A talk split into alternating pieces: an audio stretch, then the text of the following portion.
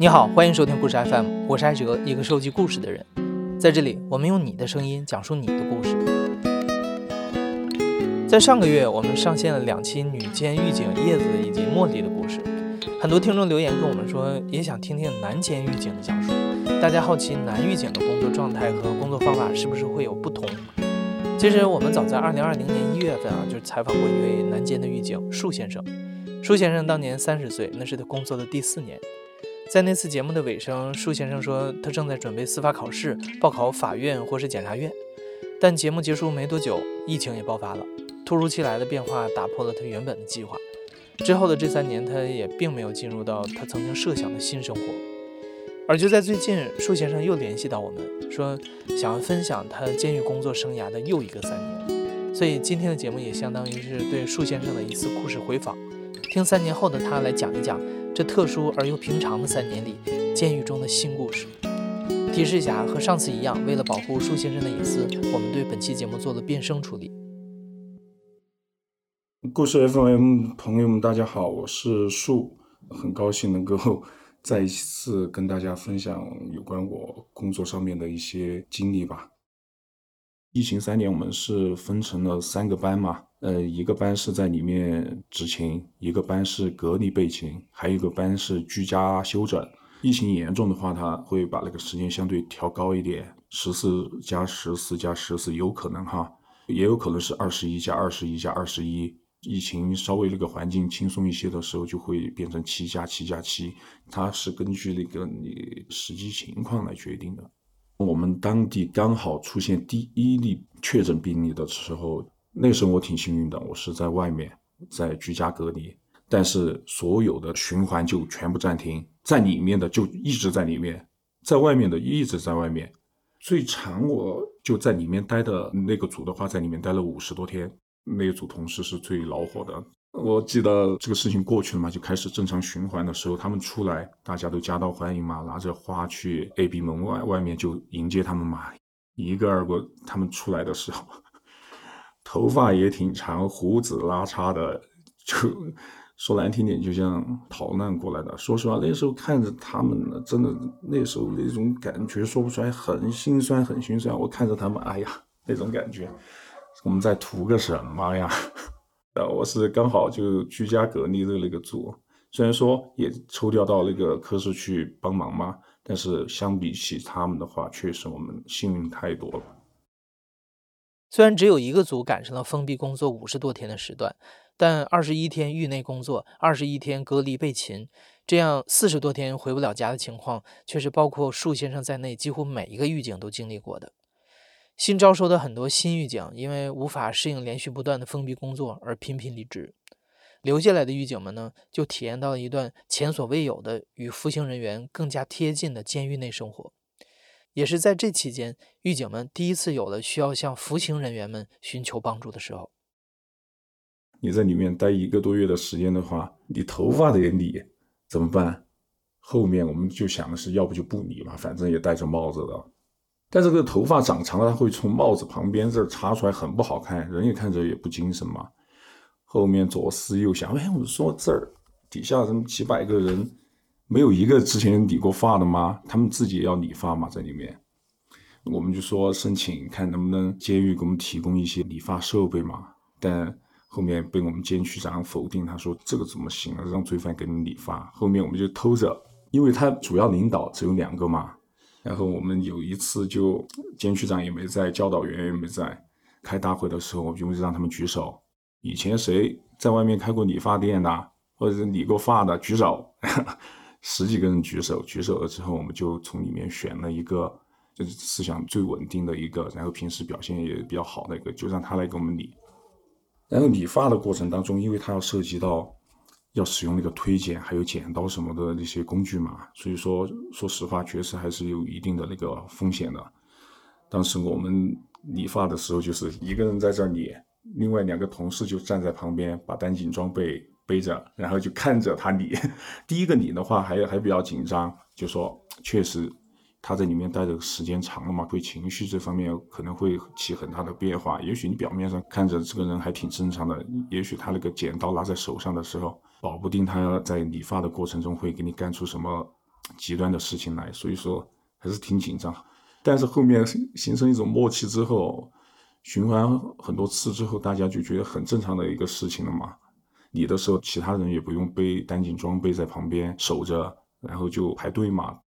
我在理的时候就跟那名罪犯聊天，他说他以前开了一家夜宵店，又开了一个理发店，但是后来因为开夜宵店的话，有一天晚上去了几个人，已经喝醉了，到他那儿去吃夜宵。吃夜宵的过程当中，就和他们的一个服务员就发生了一些争吵嘛。他作为老板嘛，他就过去劝嘛。劝的话，那个喝醉的那群人也反正当时也控制不了自己的情绪，然后就从一些推搡就变成了打斗。他情绪也激动嘛，就顺手拿了一个啤酒瓶打破了之后，就把其中一个就肚子就捅了嘛。捅了之后，因为故意伤害就进来了。这些都是在理发的过程中他跟我们聊的嘛。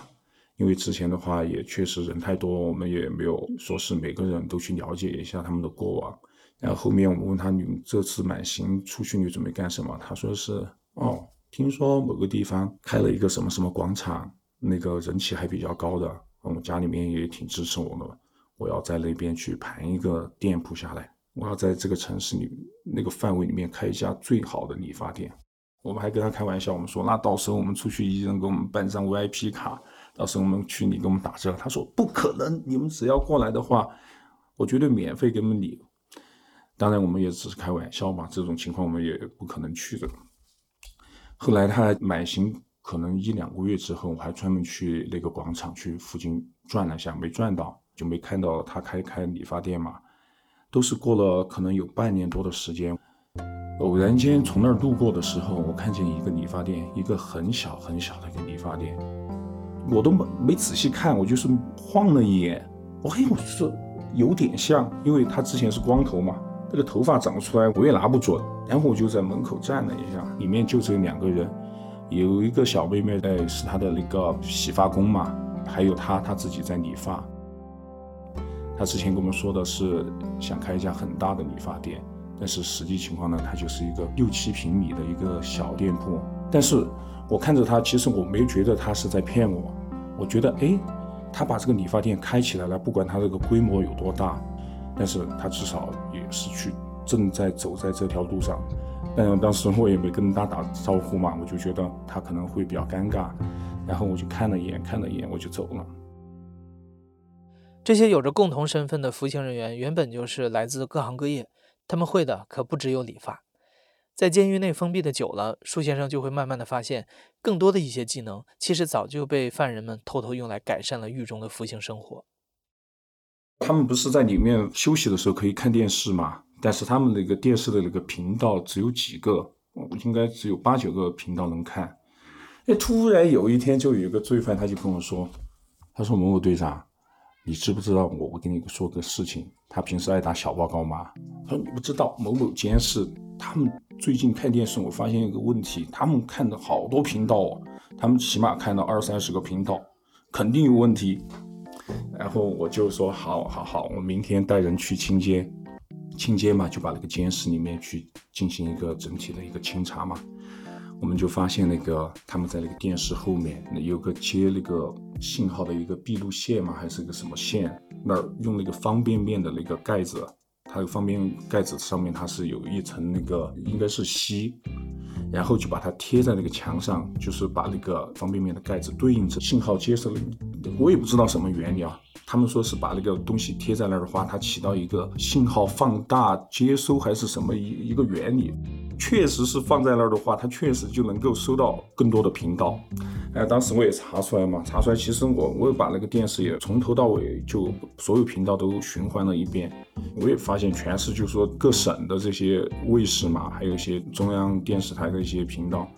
我个人是觉得是没什么太大问题的，就是你要说他违规，他也违规，但是我觉得他没违多大的规，也干不了多大一个事情，我就把这个事情就压下来，我说不管他。到后来，一个监视有可能一周左右的时间，所有监视都开始自己把这个方便面盖子就贴在那儿，然后大家都收二三十台，我也自己睁只眼闭只眼。大会上我也给他们，反正我也跟他们说，这东西我不会去查，但是呢，你们自己把握这个度。我不查不代表别人不查，不代表科室还有特警队不来查。但是出了问题被其他人查到的话，你们别把我供出来，你别说我知道这个事情，那么大家就在哈哈哈哈哈的在那笑。但很久以后了，一年多以后了吧，确实被那个科室的查到了嘛，查到了之后，就让我们被查到了一个监视进行了个批评教育，这个事情就过了。除了入狱前的职业技能，还有一些服刑人员的手艺是和他们曾经的罪行紧密相关的。在封闭期间，有一次，舒先生准备给家里装修换锁的时候，他就想起了每天在他眼前走来走去的服刑人员里，就有最懂锁的那一批人。这一次，狱警和盗窃犯们之间的交流只是关于开锁，而不再是关于罪行和惩罚。装房子之后，我又一直在纠结，就换什么锁嘛。当时那个看得眼花缭乱的，有甚至说 A 级锁呀、B 级锁呀、指纹锁呀、电子锁呀，我也是纠结了很久。一直拿不定主意嘛，嘿，后面我又想，我这儿关着的这些人里面小偷也比较多嘛。然后我 有一天我上班的时候也是大会上嘛，我就跟他们说，我说盗窃罪进来的举手，然后噔噔噔噔举了二三十个，我说那你们留下来，一会儿我问你们点问题嘛，我就把他们二三十个人留下来，然后我说哦对，之前我还提了个前提条件嘛，我说是累犯惯犯，你们往前站。自己觉得自己技术好的再往前站，然后就留下来十几个人，然后我就问他们十几人，我说是我我家里面准备换锁，但是我现在不知道什么锁好，你们告诉我，你们觉得你们这个职业生涯里面，你们遇到的什么锁是最难开的？他们说实话实说，没有什么锁是最难开的，只要给他们足够的时间，就说。没有人去打扰他们的情况下，给他们足够的时间，任何锁他们都能开。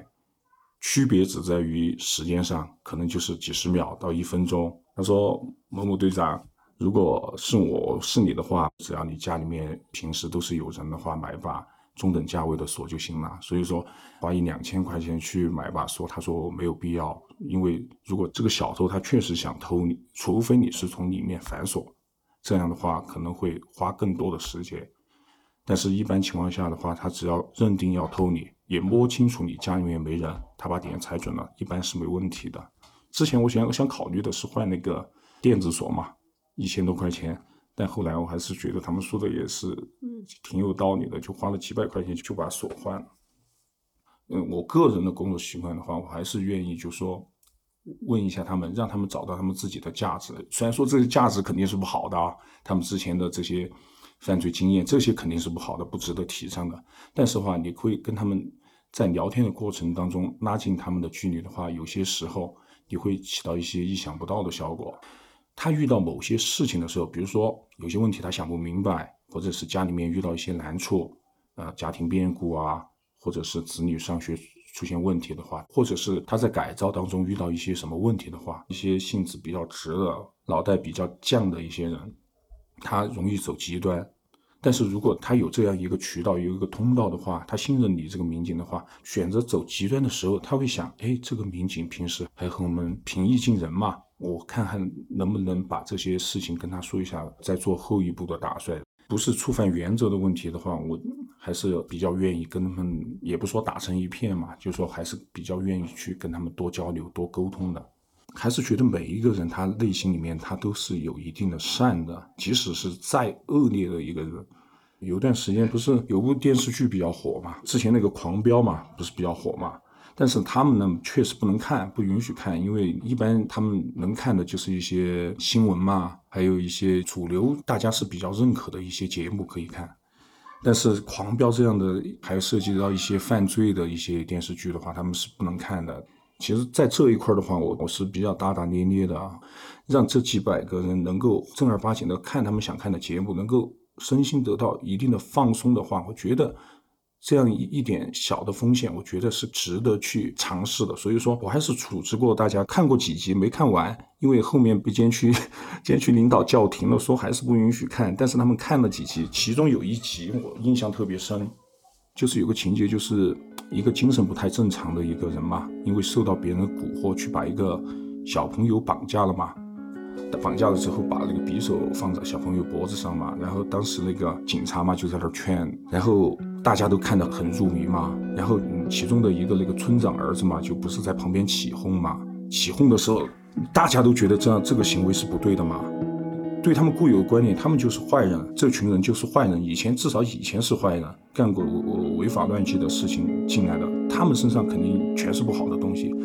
但是恰恰相反的是，那个村长儿子在旁边起哄的时候，你觉得这样的事情应该是他们这群人才应该做出来的事情。但是村长儿子在旁边起哄的时候，他们全部在那骂，你知道吧？底下全部在骂，什么什么，全是。就站在应该是站在正义的这一方去评判这个问题，他们是觉得这样的行为是不对的。所以说，你从某一个事情当中，你会感觉得到，他们其实内心深处还是觉得什么事情是正确的，什么事情是不正确的。大部分人他们内心深处还是存在一定的良知的。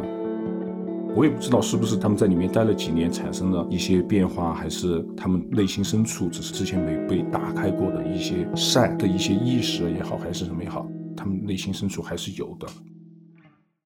监狱的意义，它就是要去改造每一个人啊，他就要把他们内心的善要激发出来啊，而不是把他们的恶继续再去深化下去。这是我对于这一块的一个理解。你不是把他打服的，而是他自己内心自己把这个问题想清楚，他确实做的事情是恶心的，是错的，让他自己了解到这个问题的根本之后，从而杜绝他以后不要再干类似的这个样的事情。他在里面这两年，你可以收拾他两年，你可以针对他两年，但出去了之后呢，这个社会就是恶的。我在外面受人欺负，我进来还是被人欺负，我出去我要报复社会，我要报复所有对我不好的人。也许他会用同样的方式再去作案，所以说我也会坚持这样去做。但是呢，还是前提条件，我都是说他该受到这惩戒一样都少不了。但是同时呢，我也会去用我自己的一些方法去把他们内心深处的一些善去引导出来。这个就是我我的一个工作方式。但更多的理解和看见，并不会让舒先生放松基本的警惕。因为随着工作经验的积累，他遇到过很多犯人会对狱警们的善意加以利用。早在舒先生刚做狱警第一年的时候，有的犯人就会试探甚至挑战他这个新狱警。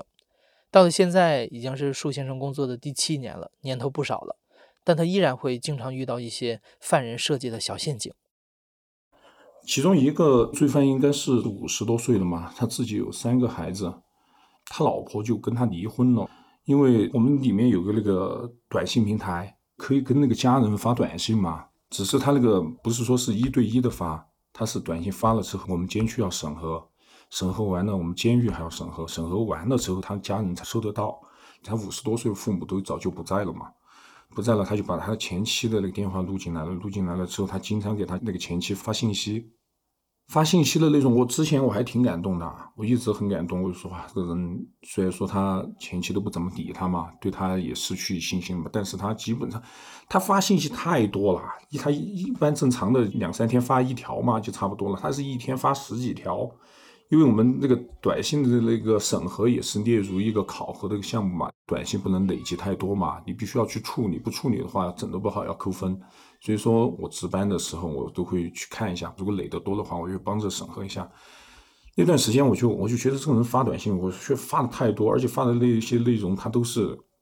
非常正能量的，就跟他前妻说他如何什么什么不好，他还给他孩子发信息，他说爸爸以前是军人。又是国家干部什么什么的，你们要好好学习，千万不要什么出来之后要补偿你们，要什么什么以前我不好什么什么，发过去之后，他前期都是说的是你现在不要来打扰我们的生活啊什么什么什么的，但是我当时还觉得他还坚持不懈，我还觉得是不是他前期对他不理解嘛，三个孩子嘛，没尽到家庭的责任，我是这样理解的，每天十几条都基本上都这样，我就这样连续可能看了一个多月的时间，后面把我看烦了，你知道吧？天天都是这样。然后我我突然有一天，我不是就在想吗？我在想，我突然一下子我就反应过来，我说这个人是不是写给我们看的？后面我就找了我们那里面有一些就是类似于线人嘛，我就让他刻意去接近一下他，让他了解一下他对自己家人的一些看法嘛。然后耳目也布置下去了一个多月了，然后耳目回来就跟我汇报嘛，他就对他自己家人的一些评价就说，就跟他发的信息就完全是两码事。他对他自己妻子的评价就是说，基本上都负面的，平时就是招蜂引蝶的啊，孩子又不认真学习啊，净给自己添麻烦啊，什么等等等等等等，就跟他发的这些信息里面的内容就完全就是两个人发的。因为我们时时不时的会考虑一些，就说有特殊专长的，他可能适合做一些特岗饭的话，我们会从这一批人里面去着重筛选一下。他这样，他既表达了他对他家人的爱，对孩子的一个有责任、有担当的一个形象，同时还能把自己身上的一些特殊的一些经历，通过这样的方式让我们知道，我是这样理解的。等我了解了这个情况之后，他还是这样发，我就很反感。每次看到他的信息，我觉得看着我就恶心，我就直接就把他的那些信息就全部卡断了。但他现在还在发，我也没没我也没找他谈过这样的事情，他自己倒是觉得那个信息都全部已经发出去了。无论是为了寻找存在感，还是谋求一些物质好处，像这样还会挖空心思和狱警周旋的犯人，至少还是有需求的人。只要有需求，就有办法可以管理。相比之下，让树先生更头疼的是那些在监狱中慢慢失去求生的希望、慢慢失去生命力的人。新犯训练三个月之后。在下队，下队到我们监区的时候，我去接的人嘛。接人的时候，入监监区的那个民警就告诉我，某某罪犯他比较特别，他有很强烈的自杀倾向。你们接过去之后，一定要对他进行一个严格管控，要不然的话他会出事的。接回来之后，新犯下队之后，你必须要找每个人都要进行一个个别谈话嘛，去了解他们基本情况。那天的话回来时间也很晚了，然后我就不要想找他谈，但是单独找他一个谈的话，我害怕他会胡思乱想嘛，我就找了两三个人来，其中就包括他嘛。第一个谈完就草草了事，第一个谈了之后，我就去找他谈，他刚开始不愿意说，我就问了一些佐证的一些问题嘛，想先找到他想那个自杀的这个原因是什么，结果第一个问题问问出来就把原因找到了，我还以为会费了个很大的那个周章嘛。第一个问题，我就说，哎，你和家人关系怎么样？他说他把他老婆杀了，他就说他的那个妻子背着他在外面就偷情嘛，偷情了之后，他警告过他的妻子，因为他们有一个六岁的一个女儿，他警告过他妻子，他说是如果你想好好过日子的话，赶紧把他另一个人的那个所有联系方式全部删完。我看在孩子还有这个家庭的这个情况下，这个事情就过去了嘛。他妻子也答应的好好的嘛，当着他把那个男的那个所有的联系方式都删了嘛。结果没过多久，他发现他们两个又搞在一起了嘛。然后他一气之下，就在于一天晚上，他妻子睡着了之后，他就用榔头把他妻子直接砸死了嘛。砸死了进来之后，他判的是死缓。他小我一两岁，也就三十岁左右嘛。但是父母又不在了，现在进来之后，他孩子六岁的女儿就跟着他的一个二爸。就是他爸爸的一个弟弟，他自己说实话，他自己压力也很大，刑期长，孩子也不知道怎么办。后面我就持续的关注他，也跟他谈了很多次，他也知道我是真心的在关心他，他就说了很多心里话跟我说。他说他以前在看守所的时候写了很多申请书，交给在看守所里面的那些管教，就说是他想申请法院对他执行死刑，立即执行。他说他不想活，反正就是他对已经对生活已经失去希望了。在特别在看守所的时候，又受到了一些同号子的里面的人的那个欺负，就是他们三五成群的就来欺负他嘛。他那时候压力就很大，他当时就用一个机会，他们有一次吃那个鸡肉，那个鸡大腿上面有个骨头。他就把那块骨头留下来，就把那个骨头磨尖了。他说：“如果我再警告他们一次，如果他们再敢欺负我的话，我就准备把他们三个人全部捅死。”他说：“但是那个那个看守所里面有一个管教对他特别好，很关心他，也给他了很多的希望和鼓励。最终他决定放弃这个事情。但是他说是，如果不是因为那个人的话，他绝对把那三个人全部杀掉。”新犯入监的时候，在三个月期间。他也表达过很多想死的念头嘛，他直接说他想死，反正表达出来的思想都是很消极的。他是个非常不稳定的一个人，然后我们也经常在他监室里面的那些整理箱，还有床垫里面，还有他自己的包里，都经常搜出一些东西来，牙刷的棒子，还有一些涉及笔盖呀，就类似这些坚硬的物体，我们都收到过三四次。我们每次问他，他都说他只能被磨来掏耳朵的，但我们全部不信。但该怎么处理还是得怎么处理。就前阵子有天在出工之前搜身嘛，就从他身上就搜出了半截牙刷的杆子，五六公分长。搜出来，他当时情绪非常激动。在我们监区来说的话，我觉得我跟他是谈的比较好的。但是那天的话，我跟他说什么他都不听，情绪非常激动。以前的话，我跟他谈啊，他笑嘻嘻的跟我说，但他那天就激动，他就说让我们给他们家里面打电话。他说他女儿已经被人拐起走了，让我们跟他家里面打电话确认，他绝对不可能骗我们。我们说你怎么知道你女儿被人骗走了吗？什么什么，你们别管，你们打电话确认就好了。然后当时几个监区领导都在嘛，就说他不管你有什么难处，还是你有什么特殊情况，但是你这样的说话方式肯定是不对的。你要要求我们去做什么事情，我们没有这个义务去帮你做这些事情。他当时因为情绪激动，我也能够理解。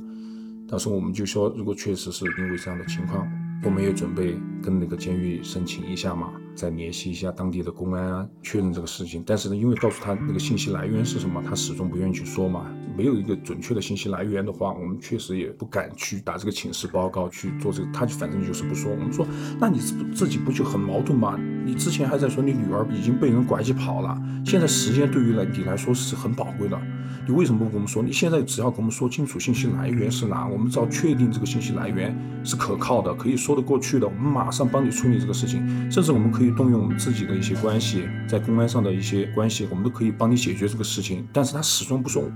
但是呢，当时看着他也很紧张嘛，我们马上就把这个情况就向监狱领导进行了个汇报嘛。监狱领导也批准我们让他打个电话回去确认这个情况。结果呢，确认是他女儿在他的一个亲戚家里面去了，然后女儿是没被人拐走的。但是这个问题是谁给他说的这个信息？这个信息来源是哪？他到目前为止他还是没有告诉我们的。就到今天为止，他都是我们监区的一个定时炸弹。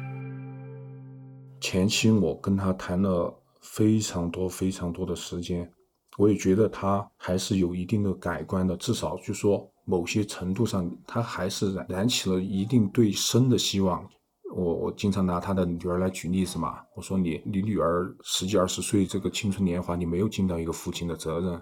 那你更应该好好的活下去，争取早一天出去之后，你去弥补对你女儿的父爱的缺失，还有对你这些亲戚的一些亏欠嘛。他只要减成有期徒刑，他就可以通过他自己正常的改造，争取多挣一些分，多减一些刑，他是能够实现，就是说早几年出去也有可能的。他开始他还是觉得，哎，还是有道理嘛。但是最近的话，你跟他提着他女儿的话，我个人感觉吧，作用没以前这么大了，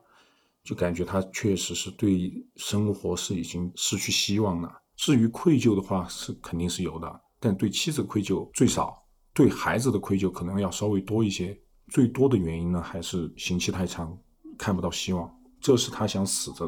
最大最大的原因。所以说我们现在对于他的话，我们也制定了很多的措施，但是我觉得作用都不是很大。别怕，有一天就说确实是在不经意间他采取某些意想不到的方式自杀了。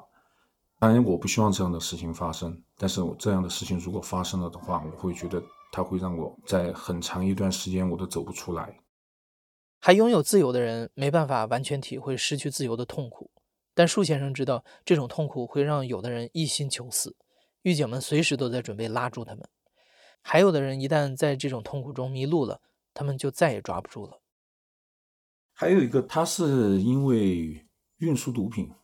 他来了可能有两三年的时间，我对他也比较熟悉嘛。他来就表现出一个什么情况？非常非常的内向，话很少。你跟他说十句话，他最多就是跟你说十个嗯，十个哦，就算回答了。他基本上不主动跟你说话。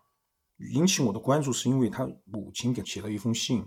那封信的话大概有八九页，内容非常非常的多。但是那个信那个内容，说实话啊，那个信我没给他。我告诉他，我说你的母亲给你写的这封信是违规的，里面有非常多的内容，几乎每一段都有非常消极的一些言论。我把这封信拿到他面前，我说这封信是绝对不能给你看的，我得给你没收掉，放到你的那个档案里面留存。但是我可以念两段给你听，你自己觉得这封信能不能给你？我念了两段给他听嘛。他母亲在信里面说，就说你在那里面服刑，他们为你服务是应该的，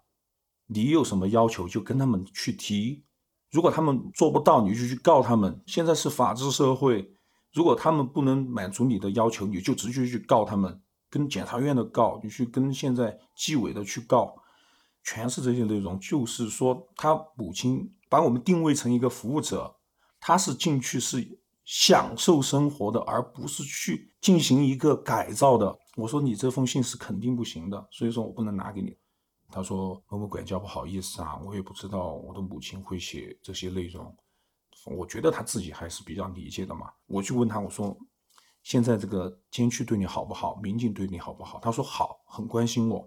我说：“那你你得把现在这个监区里面的一些可以说的一些情况，你母亲误会的一些情况，你得给你母亲说，她可能对这个监狱是有一些误解和一些固有的一些误会，你得通过你自己的一些所见所想，你得把这些信息消息要给你母亲说，让她自己也要放心，里面不是说电视剧里面看到的那些情况。”他说：“好，好，好。”他也经常在给他母亲说，他就说里面不是他母亲始终不信，母亲认为就是说他是受到里面的威胁，受到我们的威胁之后才跟他说的这些话。他几乎就是一个月来一封，而且每次一来就是那个字数非常多。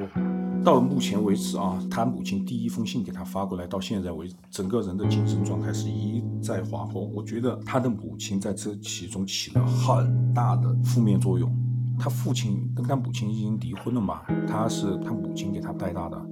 据他跟我说的，他母亲对他就是管理方式就是特别的粗暴，他的所有事情他的母亲都要过问。我也能理解嘛，就是一个母亲带着一个人带着一个孩子，你如果是自己如果再弱势一点，性格再软弱一点的话，很容易受其他人欺负的。他母亲性格也比较强势，从小从他穿什么衣服，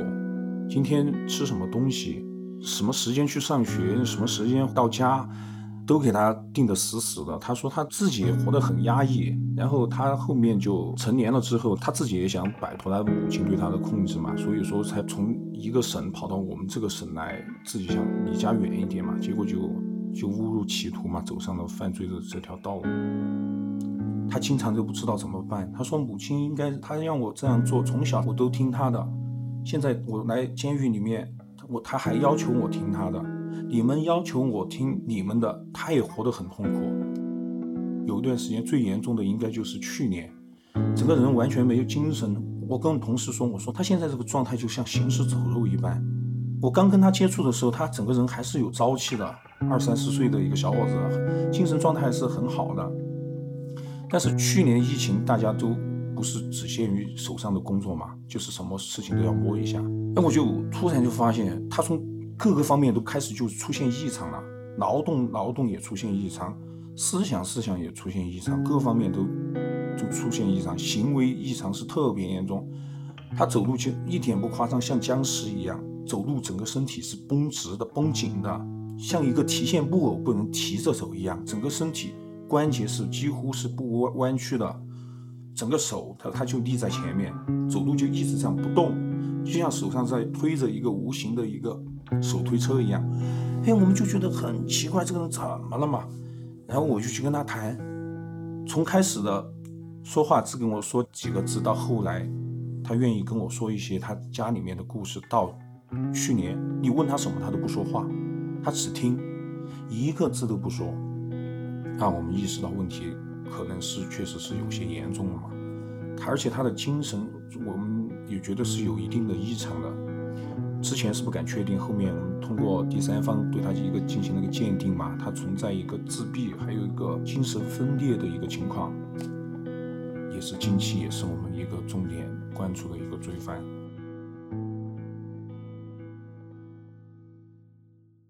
聊起监狱里一个个服刑人员的故事，树先生还是和三年前一样的非常专注投入，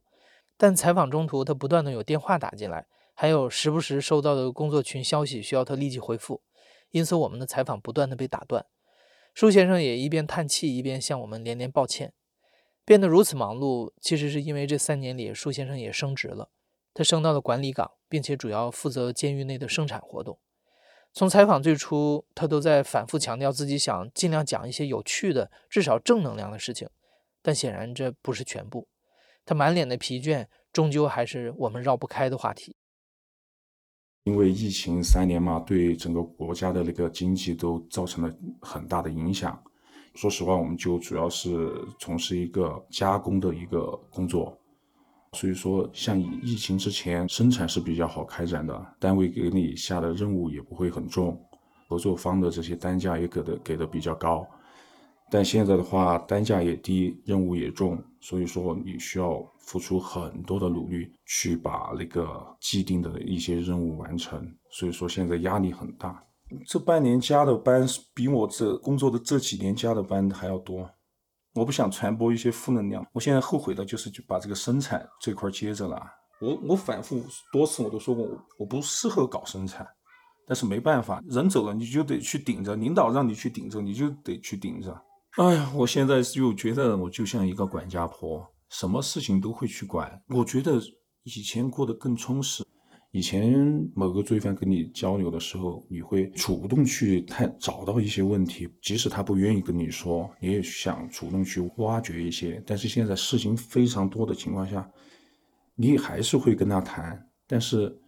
偶尔确实你确实觉得压力很大、很烦躁的时候，又遇到这样的事情的话。有些情况，你就想赶紧结束对话，嗯，赶紧去做其他手头上的工作，还是换个时间再跟他聊？因为劳动改造和其他的改造，它其实也是一个相辅相成的一个状态。就是说，如果生产改造的压力如果实在是太大的话，它监管改造就很容易出问题。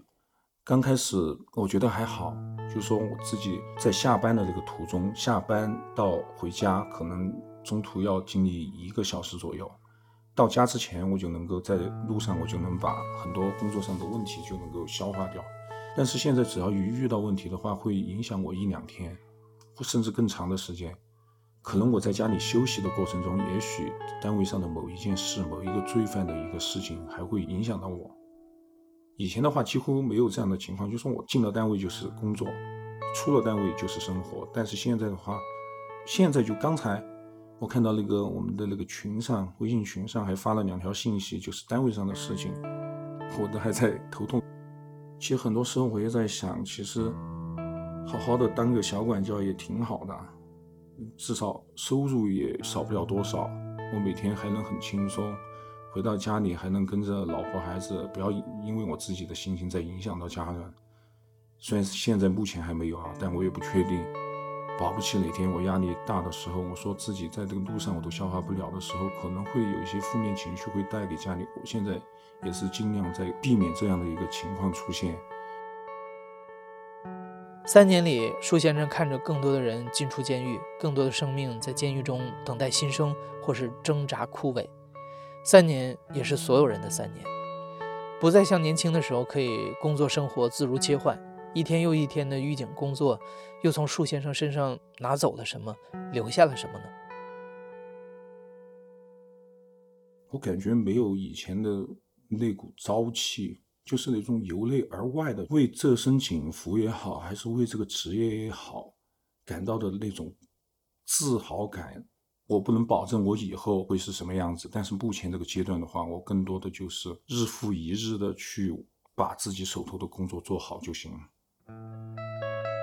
以前我就有个习惯，我就不喜欢别人站在我背后，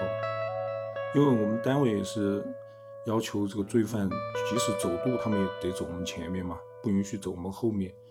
可能就是这个职业关系，现在别人只要站在我背后不说话，或者他做他的事情的话，背后我就觉得浑身不自在，我就会过十几二十秒，我就得往后面看一眼，即使我知道后面的人对我造成不了威胁，即使是家人也好，同事也好。但是他们站在我后面的话，我就会觉得不习惯、不舒服，就是一个潜在的一个不安全感吧。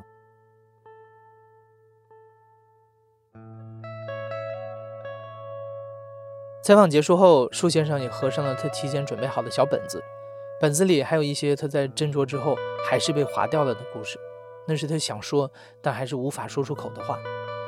也正因如此，我们一直珍惜从监狱里传来的任何声音。是他们一直提醒监狱外的世界，那些在地图上已经找不到的地方，其实一直都存在。那里还有更多的叶子、茉莉和树先生。我们也希望这些听见能促成更多的了解与理解，在他们只能感受到责任、压力和恐惧的那个看不见的背后，为他们倾注起多一点点的支持。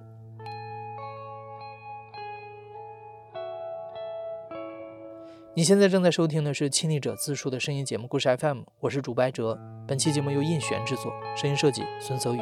感谢你的收听，咱们下期再见。